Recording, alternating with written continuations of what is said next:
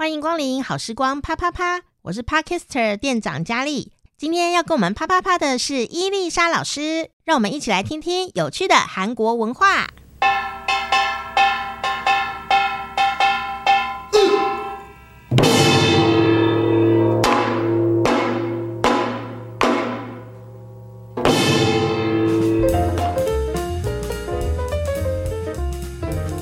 大家好，又到了我们讲韩文的时间了哈。今天要讲的，这是一个韩国目前的一个社会蛮奇妙的一个现象哦。我们要欢迎我们的伊丽莎老师。여러분，你好。好，今天我们要讲的这个词呢，叫做“老人快递”。嗯，叫做노인택배。노인是老人的意思嘛？택배是原本是取自于宅配这个字。택배。 宅配这样子，所以嗯、呃，我们称为老人宅配或老人快递。那其实这个现象现在在韩国就是有越演越烈的趋势。其实这个老人快递的制度从两千零五年就开始有了，但是最近呢，因为那个首尔地铁开始针对六十五岁以上的老年人，还有军跟残障的部分呢，就是障碍的部分，呃，提供了免费搭乘的月票。就是你只要去申请，就可以得到一张免费搭乘的月票。因为他们搭乘这些交通工具不需要费用嘛，所以就开始有人成组了这个老人快递公司。那 这些 老人家呢，就是可以去，比如说你买了太多东西，你不想要去拿或者什么的，他可以去帮你拿东西，然后帮你送到你要的地方。那因为老人家嘛，行动老说其实不是那么的方便，所以它的价格比较便宜，大概是一般快递价格的三分之一左右。那各式的包裹啦，不管你要送花什么，各种都可以。所以其实有越来越多，可能你在首尔搭地铁会看到老人家拿着一大堆东西，或抱着大包小包，就是他在担任老人快递的这件事情。所以是一个工作，是一个工作。刚刚讲老老师说我们要讲老人快递，嗯，我就想说哦，可能就是老人家都就叫快递 不是老人去老人去当快递，其实听起来有一点。蛮心酸的，因为其实现在，呃，最新根据最新的统计，就是这个老人快递，其实他们一个月这样辛苦的赚这些钱，有没有？老实说，很难达到韩币三十万元一个月，嗯、大概台币他们可能一个月赚不到大概八九千块 这样子。为什么呢？因为其实，呃，韩国每一件快递的费用大概在韩币五千到两万元左右，嗯、可是你还要给那个老人快递公司中介费嘛？对，手续费就大概百分之三十到四十，那再扣除你一些往返的时间。当然，韩国的那个首尔地铁非常方便，你要去哪里都可以，所以其实老人家是可以这样快递。可是大家如果去过首尔旅游就知道，首尔地铁有一个很致命的，就是楼梯非常非常。哦，老人最怕楼梯了。哦，韩国的老人家都非常会爬楼梯，可是 比我们体力好。可是。毕竟还是有已经有点年纪了，所以每次看到那样的现象，还是觉得有一点心酸、辛，辛苦了。对，当然就对老人家来说，他们可以找到工作很好，可是要这么辛苦工作，还是看了会有点觉得难过。会不会其实他并没有什么迫切需要，只是刚好就反正坐地铁不用钱，找点事来做，做。如果完全没有经济的需要的人，可能会选择做义工。其实韩国做义工的老人非常非常的多，是哦，非常非常多，像。比如说韩国的几乎很多很重要的观光地铁里面都会有一些老人家，它上面会挂一些牌子，写什么能通中国语、能通日本语，哦、那它就是义工服务的性质。是，那甚至像我住在釜山的海云台那边啊，每天清晨五点开始就会有一些老人家在那边捡垃圾，那也都是义工、嗯、义工性质的。嗯，是。哎、欸，不过刚刚讲到一个重点哦，就是。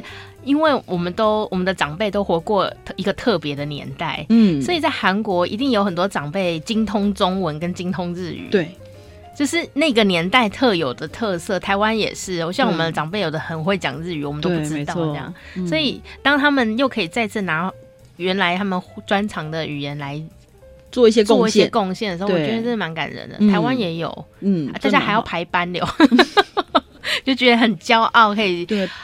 做一些有意义的事情，这样子总比就是年纪那么大还要做体力活来的好。哦，也是，嗯，不过真的会有人叫老人快递哦。当然啦，因为比较便宜啊，价格大概便宜三分之一左右。也是，所以想省钱的人还是会叫。就是说，如果本来快递要一百二十块的话，便宜三分之一啦，所以大概八十块啦。哦，也是一个很神奇的一个社会现象。对，可能看到坐地铁的时候，看到老人家都大包小包的这样子。嗯嗯。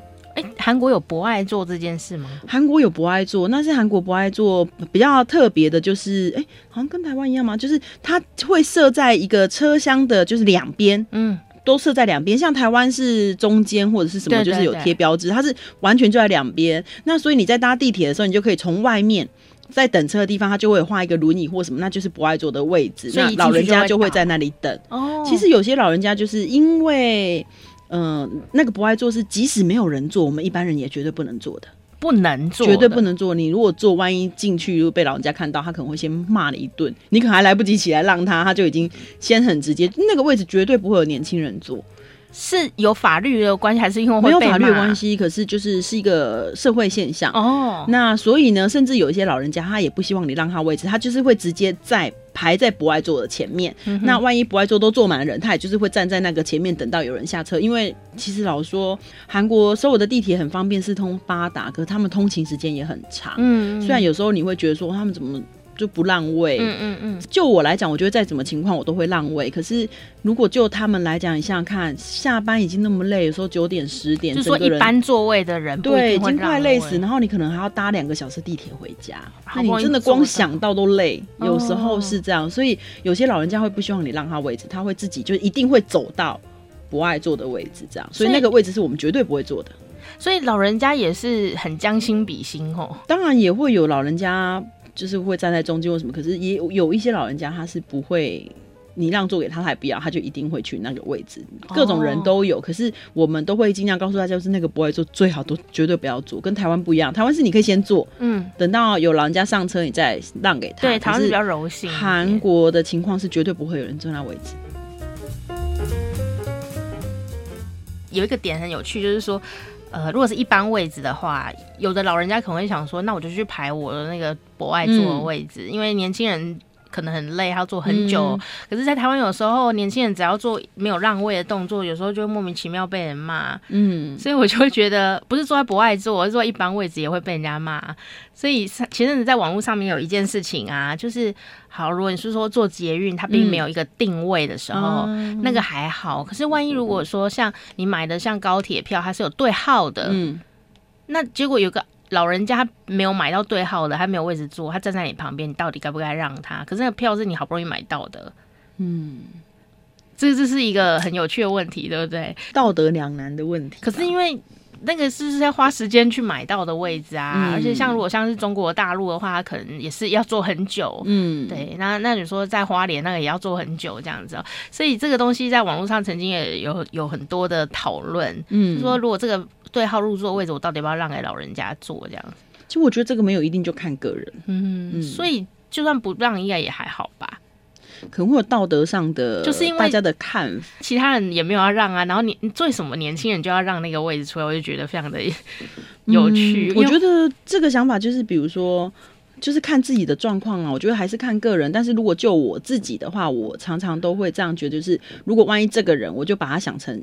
他以那个年纪对照下来，他是我的爸爸跟我的妈妈，我就不可能让他站在那里。嗯哼，所以我的情况允许的话，我就一定会让他那个位置。但你如果超累的嘞，其实没办法那样看。我超累的时候也会想到，我自己是这样，我超累的时候也会想到。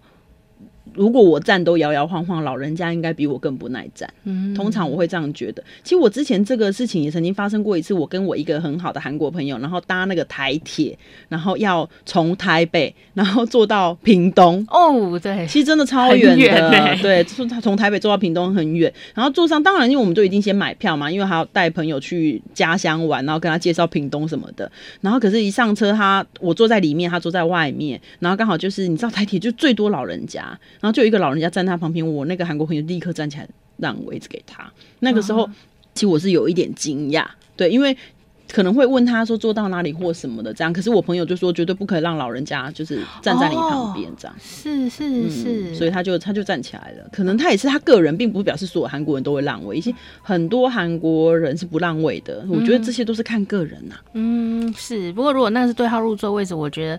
就是那个位置的主人，嗯、他可以自行决定他要不要让，因为看个人的状况啊，就看个人。对，但我我我会觉得说旁边的人呐、啊，嗯，不应该用很蛮横的状态，对，没错，去逼迫人家交出位置，因为那也是他买的位置。因为如果你要逼迫，你就起来让就好了。对啊，嘿呀，够嘛西，看不下去不会自己让座吗？对啊，是这样啊。对，因为有时候你用一个很火爆的语气说：“哎，年轻人怎么好像踩到塔克多一起啊？好都不让座这样子哦。”可是问题如果是这样的话，那那个很尴尬的位置，老人家坐下去也是超尴尬的。嗯，对，这种事情常常在台湾的车厢里看到，所以我觉得那个位置就像老师讲的。嗯，个人的意志，他想让就让，对，不让就就不然你看不下去，你就，但是他的选择。如果我们看不下去，就我们就让，我们自己让，对对对对对。好，今天呢跟大家分享的这个词汇是韩国现在一个社会的现象啊，叫做“老人快递”。老少 low no in t a no p t a 就是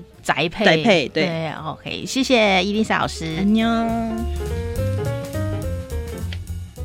喜欢伊丽莎老师的朋友，欢迎你可以到老师的脸书专业伊丽莎的趣味韩国，还有每天开心学韩语两个专业，可以帮老师按赞加油打气哦。我是店长佳丽，好时光啪啪啪，我们下次再见，